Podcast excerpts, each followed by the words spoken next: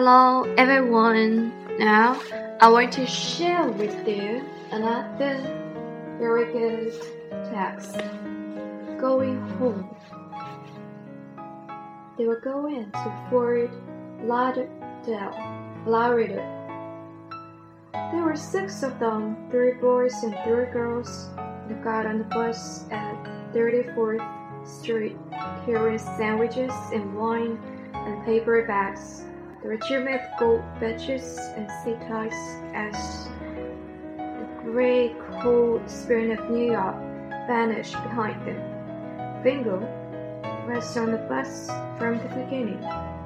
As the bus passed through New Jersey, they began to notice that Vingo never moved. He sat in front of the young man,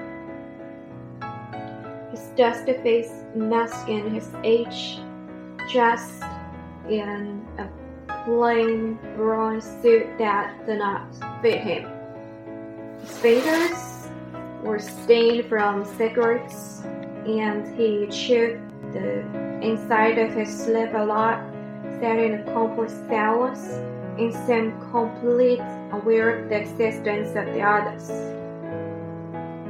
Step into the night bus pulled into Howard Johnson's restaurant, and everybody got off the bus except Vingo. First, people began to wonder about him, trying to imagine his life. Perhaps he was a sea captain. Maybe he had run away from his wife.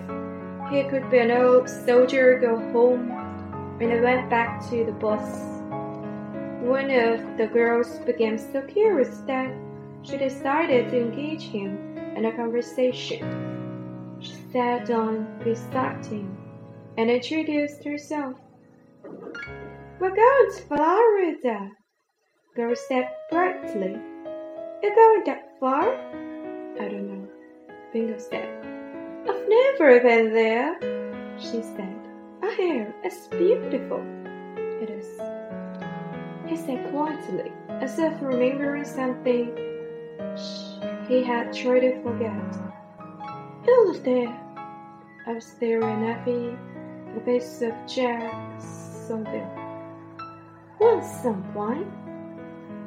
She said. He smiled and took a swig from the bottle. He her and retreated again into silence. After a while, she went back to the others as Vingo nodded and slept. In the morning, they woke outside another Howard Johnson's. This time, Vingo in. The girl insisted that join them. He seemed very shy and ordered black coffee and smoked nervously as the young people chattered about sleeping on benches.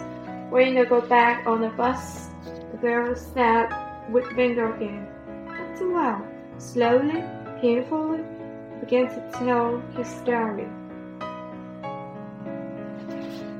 He had been a jail in New York for the last four years, and now he was going home. Are you married?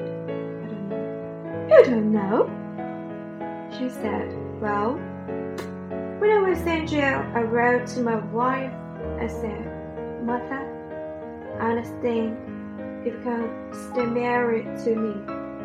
I said I was going to be away for a, a long time, and that if she couldn't stand it, but the kid kept asking questions if it hurt her too much, well, she could just forget me. Get a new guy, this wonderful woman, roll something, and forget about me. I told her. She don't have to write it to me or anything. And she didn't. Not for three and a half years. And you're going home now? Not knowing? Yeah. You say shallow. Well, last week, when I was sure the payroll was coming through, I read her again, told her that if she had a new guy, I understood. But if she didn't, if she would take me back, she would let me know. used to live in the Brunswick, and there was a great oak tree just as you come into town. I told her if she could take me back, she could tie a yellow ribbon on the tree, and I would get up and come home. If she don't want me, get it, no ribbon, and I stand and going on through. Wow, like I said, wow. She told the others, and soon all of them were cut out in a of brown sweat. Looking at the pictures Vingo showed them of his wife and three children. Now, they were 20 miles from Brunswick, and the young people took the window seats on the right side, waited for the approach of the great oak. Vingo stood looking, tightened his face into the ex-con's mask, as if fighting by himself against the stern of disappointment. Then it was ten miles, and then five, and the bus became very quiet.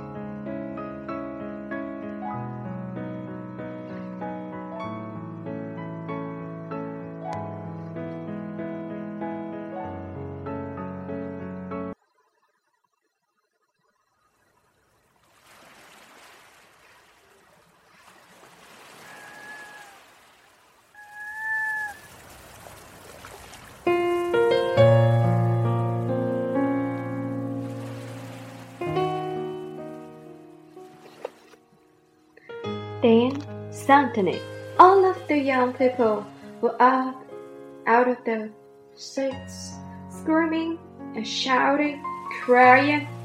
There more dances, shaking clenched fists, and triumphal and exhortation, all except Winkle.